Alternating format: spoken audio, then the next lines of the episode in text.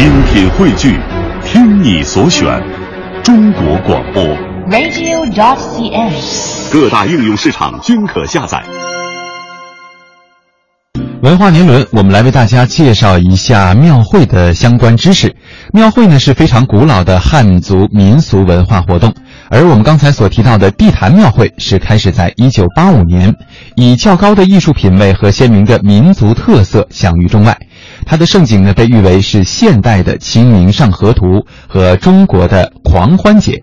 春节逛地坛庙会是北京很多老百姓沿袭多年的习俗。那么，作为京城恢复最早的庙会，地坛庙会的春节文化庙会呢，是以地道的民俗、传统的民间特色而闻名于京城。每届庙会都要吸引游客百万余人次。接下来的时间，我们一起来了解一下北京地坛庙会上的非物质文化遗产之音。傻了，七宝三元，妈咋了，叫叫叫，教死三科，教咋了，拜拜，哎背背做高官，是咋了，金华富贵万万年。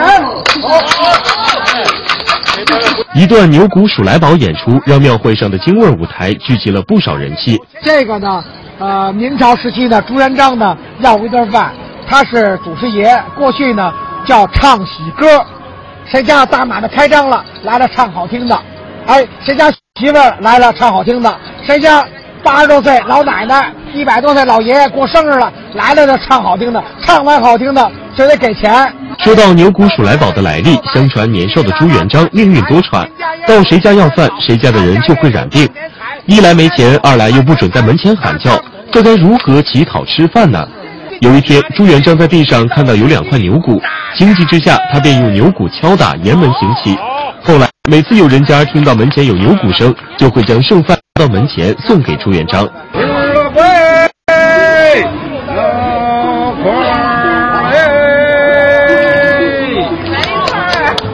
一会儿，来一会儿。随后，这卖西瓜、卖雪花酪、卖鲤鱼的吆喝也赚足了人气儿。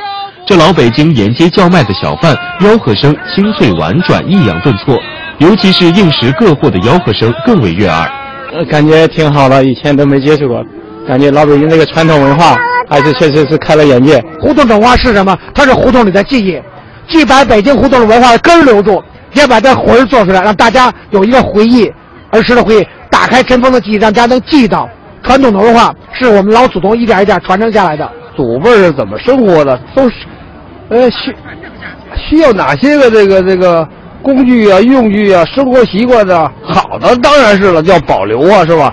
呃，优良传统要勤俭节约呀、呃，艰苦奋斗啊，得保留下去。要年轻人知道我们祖先是有勤劳勇敢。老北京的吆喝还有着很强的时间性和季节性，如早晨卖烧饼、麻花的，中午卖果子干、玫瑰枣的，晚上卖炸豆腐、硬面馍馍的。一天里不同的时间有不同的吆喝声。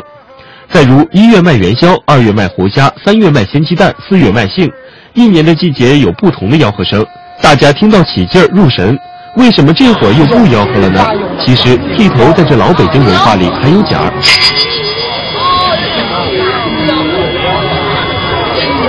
老师傅，刚才那个咱们有这观众说了，怎么没吆喝呀？这个是不吆喝的，这是剃头用的响器。因为您不能吆喝，您一吆喝说我这刀快，一秃噜一个，赶都吓跑了。为了能让大家听得尽兴，现场的老北京艺人们还与观众一同互动，仿佛回到了那个年代。